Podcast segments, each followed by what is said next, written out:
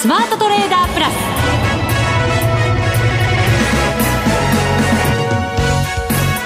全国のリスナーの皆さんこんにちは。内田まさです。この時間はザ・スマートトレーダープラスをお送りしていきます。この方にご登場いただきましょう。国際テクニカルアナリスト福永博之さんです。こんにちは。よろしくお願いします。よろしくお願いします、はい、さて日経平均ですが135円安で終わりましたえー、ちょっとこう、まあ、今週後半に入ってからですかね、まあ、火曜日ぐらいからと言ってもいいかもしれないんですが、ちょっと冴えない値動きになってきたというところでしょうかね。火曜日も随分伸び悩んで日経平均は終わっていて、はい、昨日が159円安、うん、そして続く今日が135円安と。そうですね。はい、まあ、2日間で300円近い値下がりになってしまってますので、と、まあそうですね、2万4000円値固め、あるいはそこからさらにこう上昇というふうに、目論んでいた人にとっては、まあ、ちょっと肩透かしと言いますかね。えー、伸び悩みが今日、昨日と下落につながっちゃってますのでね。はい、まあ、この辺りからしますと、あのー、少し、まあ、言ってみれば、その、含み損が膨らんでくる、可能性が、まあちょっと出てるかなという感じがしますよね。上を期待して上で買った人たちはそうかもしれませんね。でその上で期待している人たちのおそらく根拠になるのが為替の円安だと思うんですよね。はい、で今日もあの114円台の前半。今35銭36銭あたりですね。はい、ねまあ、昨日のあの夜 ISM のあの非製造業の景況感指数の発表なんかがあって、まあ、その後、ドル円がもう急激に114円台に乗せた後、もうあの、ずっとこう上昇を続けるような、うん、そんな動きでしたからね。まあ、東京時間でドル円が小動きだったことを考えますと、ニューヨーク時間でなんかまるで目が覚めたようにですね、えー、走り出したというような状況になってまして、はい、えー、ちょっと、あの、そのあたりもですね、今日の、あの、上昇して始まったところから、えー、少し、あの、上げ幅を縮める場面では、ちょっと押し目買いっていうようなことも考えた方いらっしゃるかと思うんですが、まあ、そこから結局は戻しきれずに終えていると。で、特にやっぱり気になるのはトピックスの動きなんですけど、はい、トピックスは午前中はプラスを保ってたんですが、午後に入って、結果的には、まあ、やっぱマイナスで終えてしまったということで。一時ね、はいえー、1800ポイント下回る水準もありましたけれども、でも、それでもマイナス1.54ポイントですから下げは小幅にとどまってはいますよね。そうですね、まあ、トピックスのあの値動きそのものはあの小幅なんですが、まあ、それを示すのがですね例えば今日のあの値上がり銘柄の数と値下がり銘柄の数、はい、これも比較していただくとよくわかるんですけどあの値上がり銘柄の数が1236、うん、58%ですね全体の。そして、えー、値下がりの数が800銘柄。これちょうどですね、37%。はい、なので、圧倒的にまあ20%以上、あの、値上がりの数の方が上回ってるわけですよ。はい。ね。ですけども、やっぱりこう指数がマイナスで終えているっていうところを見ると、ちょっとやっぱり寄与度の高いところがですね、えー、売られて終えたと言わざるを得ない今日の午前中から午後にかけての値動きだったのかなというところでしょうかね。うんここまでもその指数に寄与度が高い銘柄が原因して上がってきたという印象はありましたけれど、それがだから一旦の利確を受けてるのかどうなのかというところですか、はい、ねそこがあのまああ業種別とか個別で見るとっていうところで見ると、はい、意外と日替わりでこう個別銘柄も入れ替わってるんですよね。ですからその、えー、そうですねえっと、今年のその、まあ、1月高値をつけて、その後、まあ、5月まで戻したところからの下落で見ると、やっぱりあの、精密だとか電気だとかですね、製造業の輸出関連がやっぱ弱いんですよね。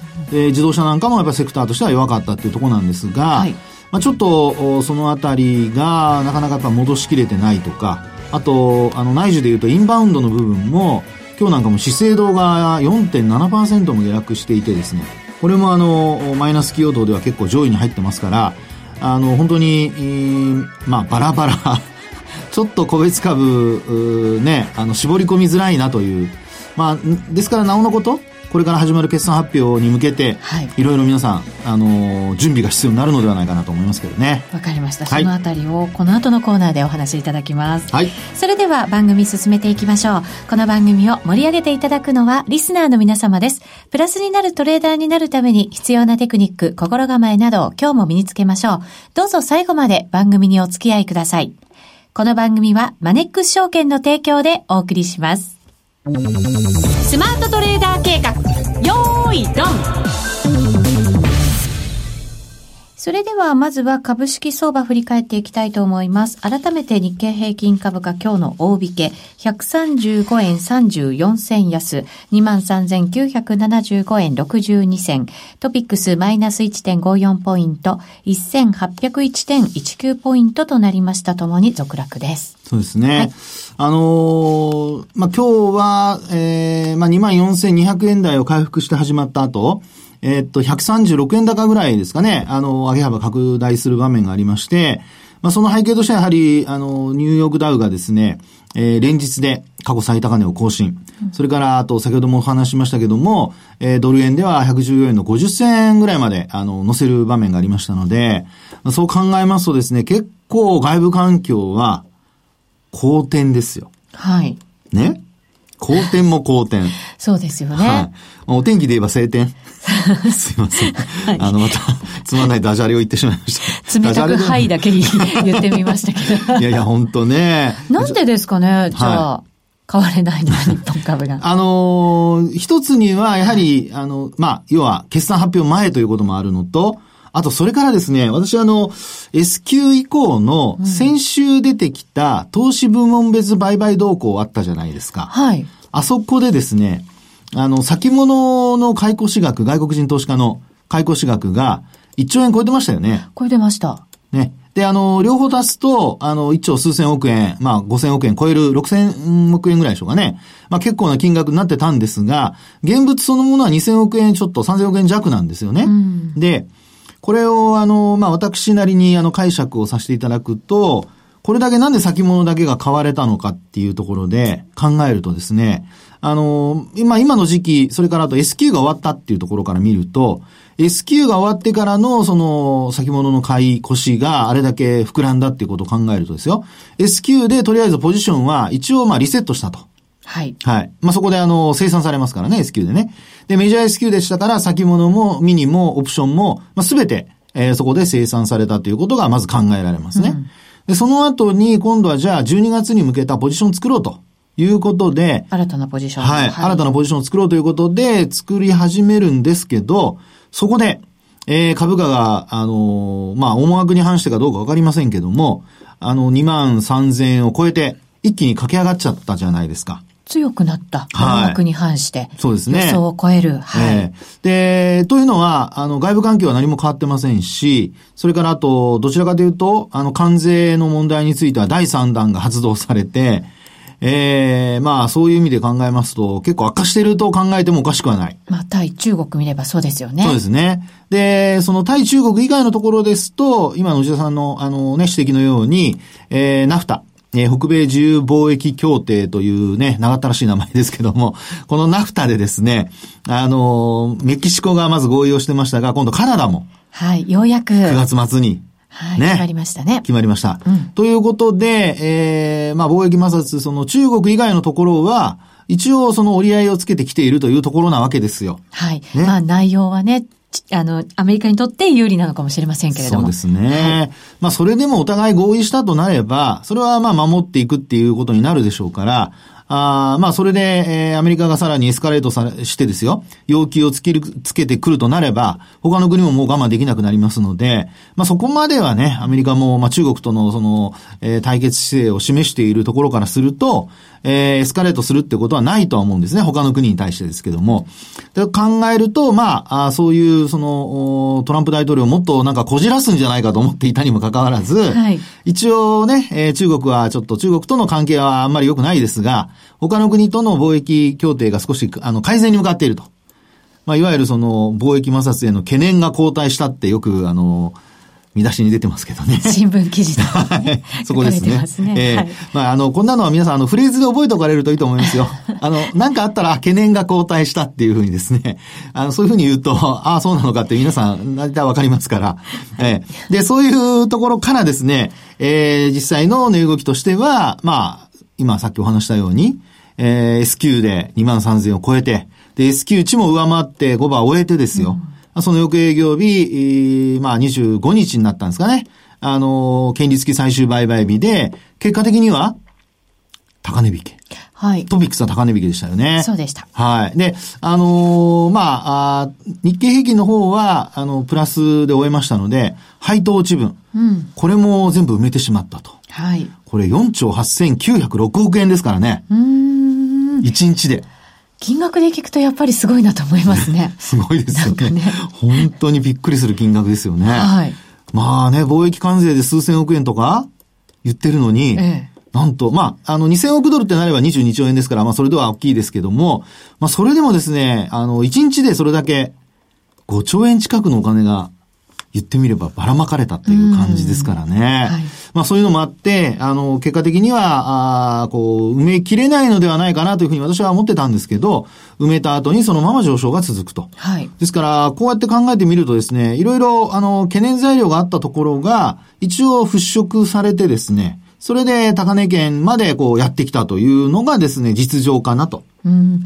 払拭されたというよりは、慣れたというべきなのか、見なくなったというべきなのかまあ、それもあるかもしれませんね。はい。じゃあそこでもう一回先物の話に戻しますけど、はい。あの、先物が買われた理由としてはですね、えー、今のお話のように、あの、本来であればですよ、個別株おそらく買うっていう流れもあってもおかしくないなと思うんですが、日本株ってこれから決算発表が始まるじゃないですか。そうなんですよね。ね。ですからその前に買うのはやっぱりリスクが高いと。うん、そう考えると、やはり225の先物を買っていくのが、一番まあ手っ取り早くて。うんまあ、よくあの、投資、まあ、要は金融商品を選ぶときに、どれを選びますか？例えば、個別株投資をするとなると、個別株って言えば企業の業績見なきゃいけないですし、はい、それからあと得意分野なんかも見とかないといけませんし、それからあと悪材料が出ないかどうかだとか、そういうね、周りの環境も見とかないといけないと。ですからまあその分、あの、面白みもあるんですけど、一方で、まあ、ちょっと怠け者と言ったら怒られますが、手っ取り早く、株価が上がると思ったらついていくとなれば、どれを買えばいいか。しかも上がってきてますから、やっぱりついていきたいなって思う気持ちありますよね。そうですよね。うん、で、なおかつ、そのレバレッジも効いてですよ。ある一定の金額は、もう、あの、すぐ手に入る。で、なおかつ、その流動性もあると。いうふうに考えたら、これも先物買うしかないですよね。うん、そうですね。ええー、なので、あの、今は先物を今回買われた理由としては、そうした、あの、急、まあ、上昇。そこについていこうとした人たちが、まあ、現物株をちょっとね、えー、選別する時間がなかったので、先物についていったのではないかと。はい。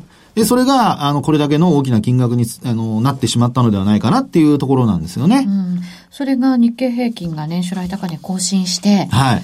一旦の利確に入ったっていうことになるんですかね、今の状況は。まあ、そうでしょうね。で、まあその背景としてもやっぱりトピックスがなかなかついてこれないというね。うん、で、トピックスも、あの、東証一部っていう、あの、昔から取引している方の、まあ私も含めてですけど、イメージと、今東証一部の銘柄って、例えばマザーズから一部に昇格したりだとか、はい、二部から一部に昇格したりという銘柄が最近多いじゃないですか。はい、ね。そう考えると、あの、意外とその東証一部の、あの、昔からあの考えているその日経平均と連動している銘柄というよりは、どちらかというとマザーズだとかジャスダックだとかの連動しなかった銘柄群が東証一部に入ってきてるっていうふうに考えた方が、今の動きにマッチしているのかもしれないんですよね。うん。ねだから、中身が違うっていう。そうです。側だけ見てたら比べられないよっていうことですよね。はい、その通りですね。なのでそういうところもですね、トピックスがなかなかその連動してこないという状況と、あの、あとはまあ、ネガサ株のやっぱり影響と、まあ両方でですね、こう増幅されて、えー、結果的にこのトピックスの戻りの鈍さというところに現れているのではないかと。トピックス年初来安値から、年初来高値から見ると、はい、まだ100ポイント以上も下なんですよね。そうです。これね、あの、一応、水準調べたんですけど、ええあの、日経平均が高値を超えた24,448円とか、まあ、その辺をつけたところですね、10月の2日。はいえーこの時点では、あの、トピックスは、一応今の内田さんの話、1月23日の高値から3月26日の安値まで。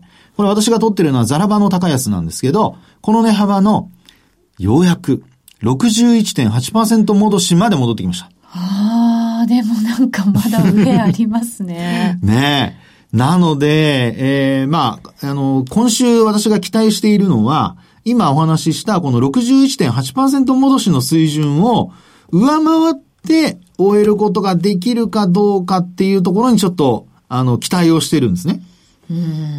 で、もし上回って終えるようなことがあれば、これは、あのまあ、あー半年戻しは前年戻しというふうに、あの、すいません、気の早い昔の投資家は、私を含めてというか私がですけど、よく言うんですが、はい。ええまあ、それが61.8%維持するとなればですよ、あの、形としてもですね、あの、投資家の損益状況から見ても、下期、えースタートとしてはいい流れになってくると。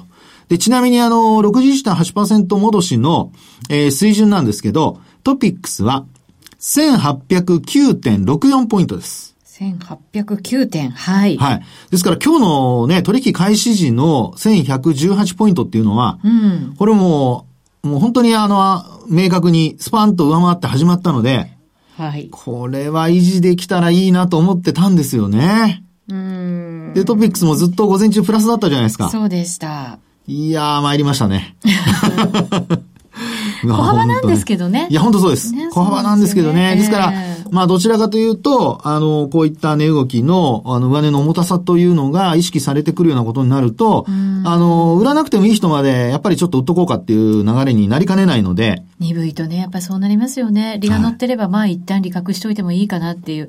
そうですねそうです伸び悩んじゃってるとそう思いますしね。そうですよね。で、なおかつ、今日なんかあの、海外の先物を見てますと、ええあの、ニューヨークダウの先物が、あの、まあ、取引時間中もなんですが、えー結構、三桁に届くぐらいの、まあでもボラティリティありますね。ね、下げ幅だったということもありますので、まあ、昨日はその54ドル高。ただこれも26,951ドルまで上がってですよ。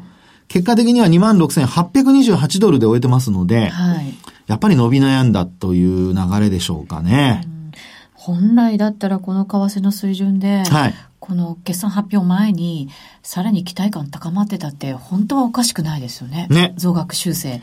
するんじゃないの？そろそろっていう。本当ね。しなくちゃいけないんじゃないの？っていうところまでね。はい。やっぱり考えたくなるんですけど、なかなかそうならないもんですね。なんかちょっと世間話みたいになってきましたね。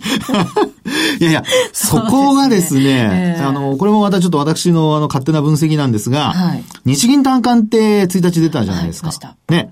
これ日銀単価を見ると、製造業って、あの、足元の数値が、まあ DI これ19なんですよね。はいで、先行き見ても19なんですけど、これあの、大企業の非製造業は、実はあの、前回の6月調査から、今回の実績を比較してみると、上振れてるんですよ。うん。前回の時点で先行きどうかって見たときに、あの、低めの数値を出してるんですが、その、お6月調査の時の先行きのデータ、あの、予想数値を、今回の実績で上回ってるんですね。うん足元で。はい。ところが製造業が、実はこれ下回ってるんですよ。ちょっとね、これは、あの、まあ、これまでなかった傾向なので、少しだけ、これあの、貿易摩擦云々という話ではなくて、おそらくは、あの、コスト高、はい。あと人件費の上昇。まあ、それ、そうですね。いろんな企業やっぱり響きましたもんね。ね。なので、そのあたりがちょっと気になるとこなので、えー、そこは、そこらあたりをちょっとひょっとすると、製造業では意外と伸びなかったりすることがあるのかなと。そうですね。でも、、はいろんな企業からはそこのなんかこう、お値段をアップしてもらうような交渉交渉が随分進んでいて、はいうまくいくだろうなんていう声もね、よく聞くんですけどね。ね。ですからそこで、あの、実は物価もじわじわ上がってきてるんですけど、ええ消費者物価指数も。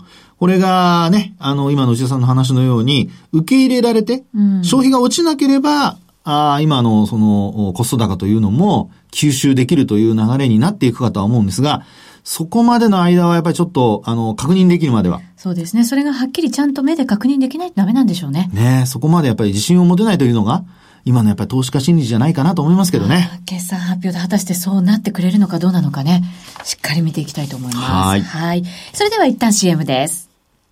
日本株投資をお楽しみの皆様。今注目のアメリカへ投資してみませんか？米国株に興味はあるけど、英語だし、知らない企業も多いし、なんだか難しそうだなと思っている方。実はそうではありません。米国株は1株から購入可能。株価は100ドル以下の銘柄が多く、1万円もあれば、あなたも米国企業の株主に。少額から投資でき、始めやすいのが米国株の特徴なんです。多くの企業では、配当は3ヶ月ごとに支払われ、配当金をもらえる楽しみがたくさん。最近は日本でもサービス展開しているアメリカ企業が増えており、日本人にも身近になったことで、米国株投資を始める方が増えています。マネック証券の米国株取引サービスはお得がいっぱい。取引手数料は業界最安水準の税抜きで約定金額の0.45%。業界最安水準の1取引あたり最低5ドルから、特定口座にも対応しており、厳選徴収を選択すれば確定申告は不要。取扱銘柄数はオンライン業界最多の3000銘柄帳。さらにさらに、米国株を初めてお取引されるお客様は、最初の20日間限定で、取引手数料を最大3万円までキャッシュバック。米国株なら、マネックス証券。今すぐマネックス証券米国株で検索。配当金は各企業の業績などにより金額などが変わることがあります。米国株式及び米国 ETF、リート、予託証券、受益証券発行信託の受益証券などの売買では、株価などの価格の変動、外国為替相場の変動など、または発行者などの信用状況の悪化などにより、元本損失が生じることがあります。お取引の際は必ず、契約締結前交付書面を十分お読みください。マネックス証券株式会社、金融商品取引業者、関東財務局長、金賞第165号。ザ・スマートトレーダープラス。今週のハイライト。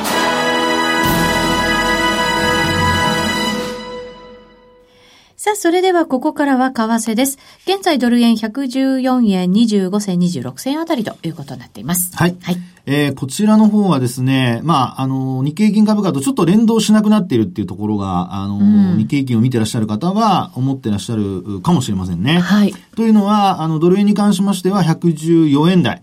まあ、先ほど持田さんから話がありましたけども、まあ、30銭台から今はまあ20銭台というところまでね、ちょっとこう落ち着いてきてますけども、あの、以前ですね、私あの、月足で、うん、えー、三角持ち合いになってますよっていう話をしたかと、ね、はい、ええ、思いますが、えー、結果的にその9月の、この月末、うん、えー、うまい具合に伸びてくれまして、ねはい。で、えー、結果的にはですね、113円、これ9月の末ですよ。